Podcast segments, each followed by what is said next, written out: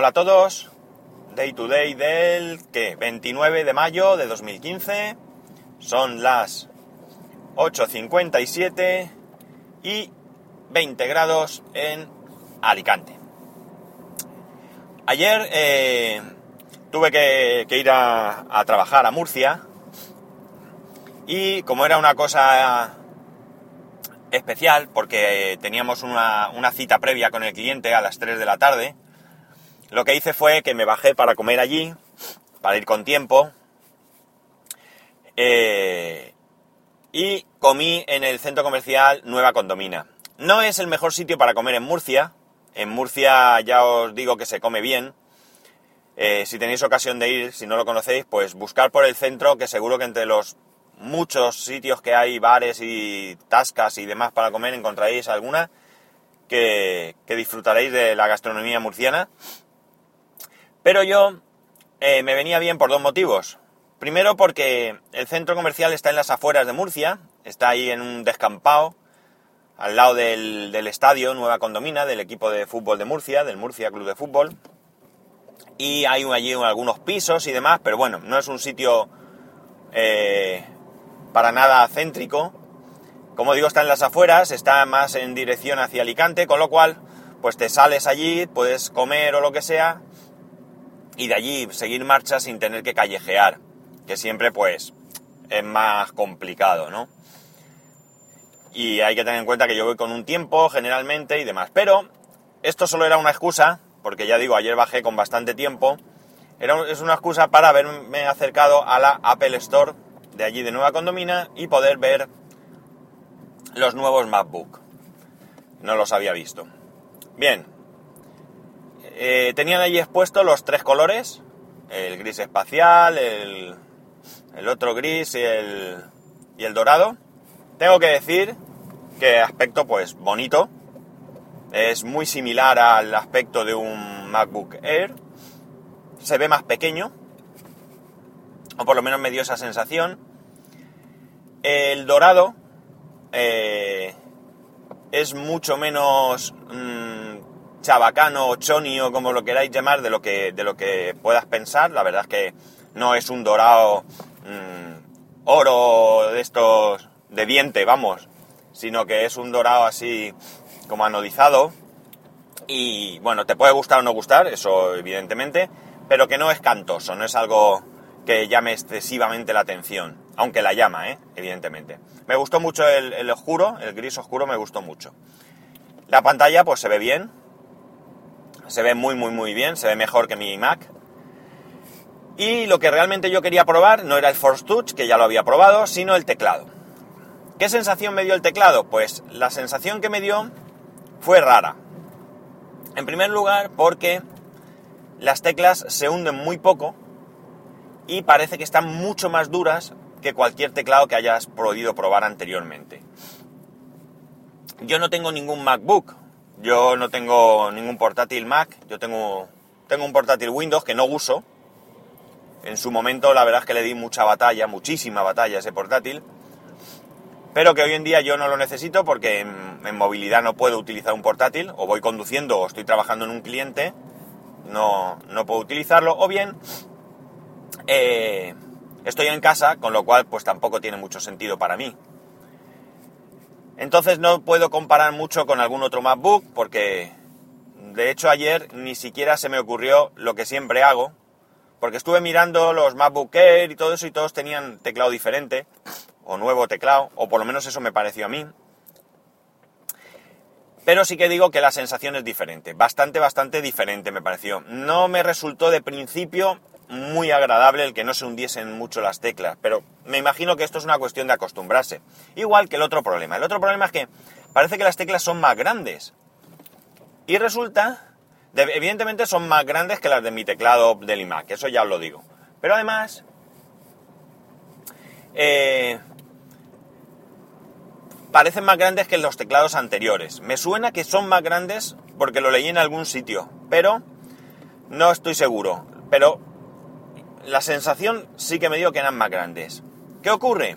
Más grandes y más separadas. ¿Qué ocurre? Que conforme tecleaba, pues me, equivocaba de tecla y tocaba otras teclas que no, que no correspondían. Al igual que lo anterior, no creo que esto sea más que acostumbrarse. El precio, pues ya sabéis cuál es, es bastante elevado. Yo no suelo calificarlo de caro. Yo califico una cosa de cara, pues cuando, ¿cómo os diría? Pues yo qué sé, si vas a comprar un, un cubo de agua y te cobran 50 euros, porque es de marca, pero que los materiales y todo son similares a otras cosas. O quizás cuando el mismo producto, exactamente el mismo producto, según donde lo compres, pues el precio es más elevado. Entonces sí que sería más caro. Pero aquí, ya sabiendo que Apple tiene precios elevados, ¿vale? No hay ninguna duda.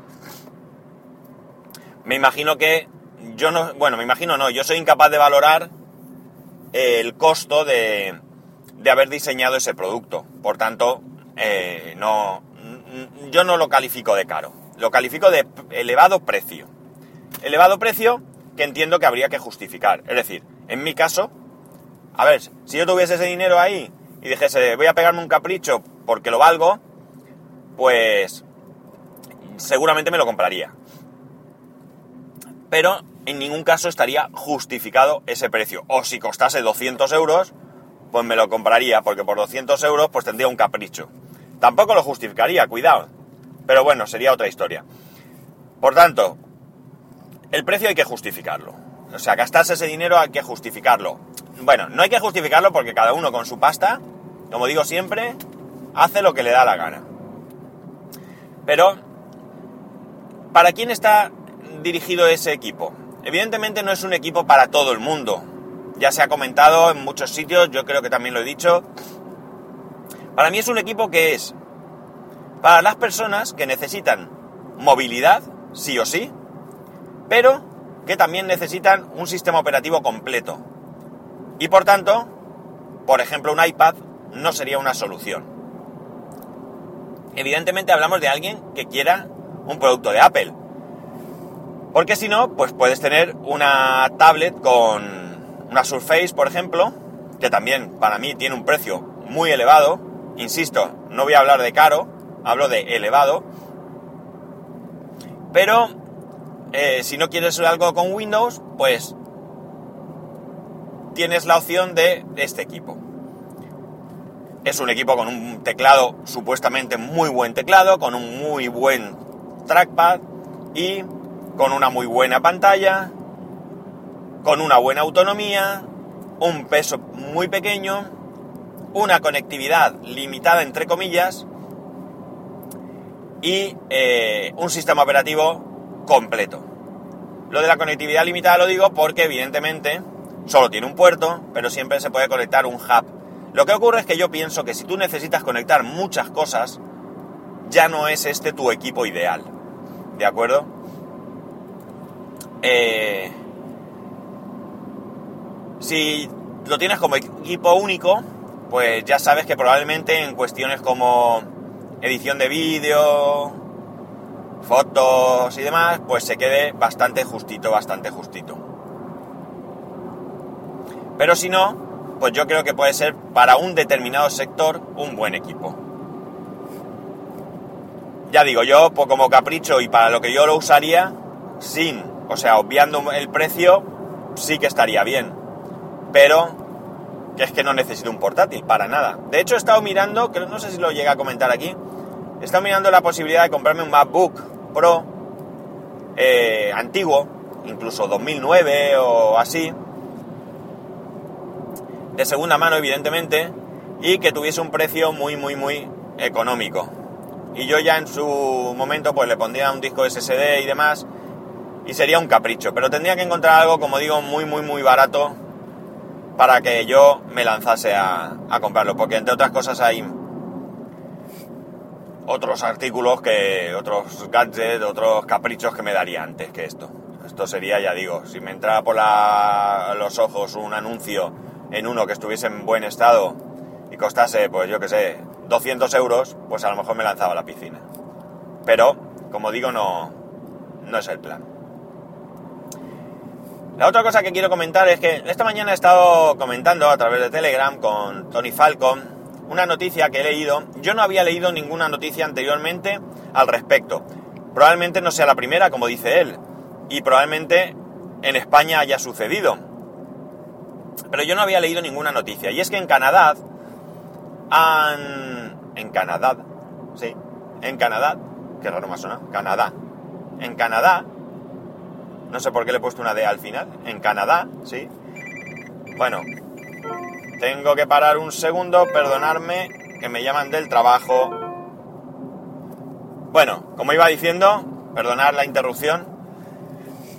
Eh, han multado a un, en Canadá, han montado a un, después de esta ida de, cabeza gramática o ortográfica, mejor dicho, mm, han multado a una persona con 120 dólares por utilizar su Apple Watch mientras conducía.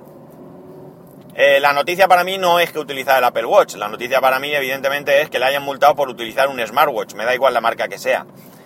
Yo no sé si en España está prohibido, porque los smartwatch pues digamos que son de muy reciente utilización, no es algo que sea mm, eh, masivo, y por tanto a lo mejor todavía no se ha sacado la ley, a no ser que la ley actual ya por definición lo contemple.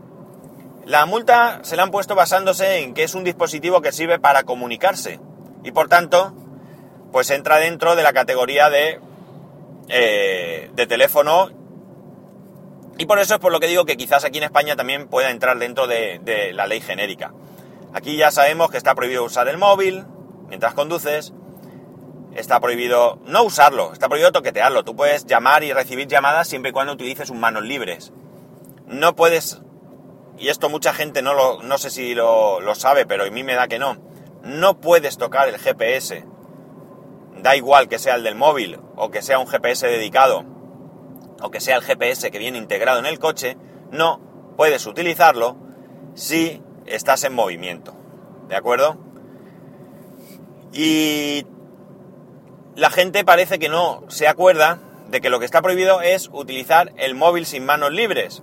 Que no se trata de que llames por teléfono y en vez de pegártelo a la oreja, te lo acerques al morro y hables eh, con, el, con el altavoz puesto del teléfono y el micrófono pegado a la boca. Eso es tan multable como eh, ponérselo en la oreja. De hecho, creo recordar que Tolo el camionero geek comentó que él estaba en un semáforo parado con el semáforo en rojo, cogió el móvil y la policía no sé si le llegó a multar o le llamó la atención, no lo recuerdo, pero el caso es que mmm, me suena más que le multaron.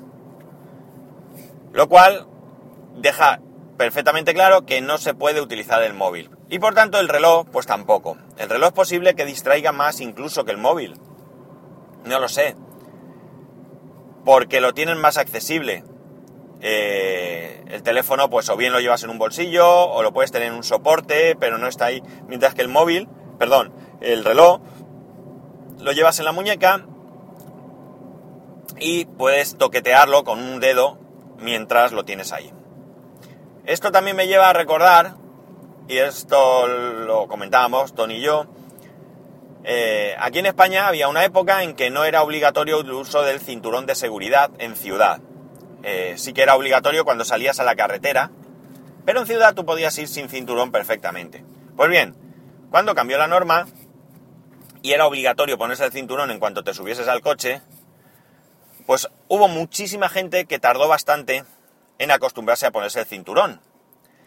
Y de hecho, hoy en día hay mucha gente que, viaja en las plazas traseras de los coches y no se pone el cinturón, cuando es tan obligatorio ponerse el cinturón en las plazas traseras como en las plazas delanteras.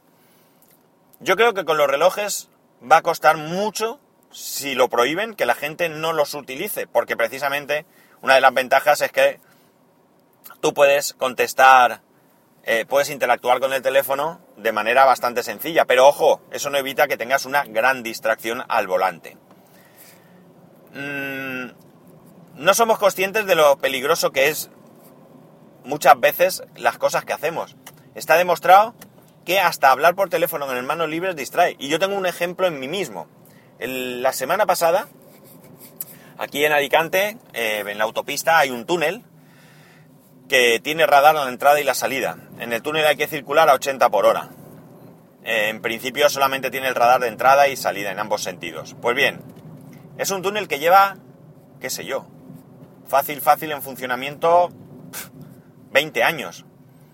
Es decir, es un túnel que se conoce, que se sabe que está ahí, no es algo que está circulando otra vez. Bueno, perdonadme un segundo.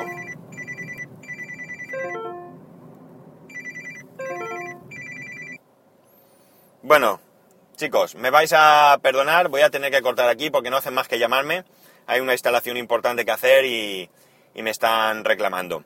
Lo dicho, eh, bueno, no lo he dicho, pero lo digo. Sé muy cuidadoso al volante, hay muchas distracciones y nuestra vida y la vida de los que dependen de nosotros es muchísimo más importante que un reloj, que la tecnología y que muchas otras cosas. Ya sabéis que para poneros en contacto conmigo a través de Twitter y Telegram en arroba spascual, a través del correo electrónico en spascual.es y que tengáis un muy buen fin de semana. Adiós.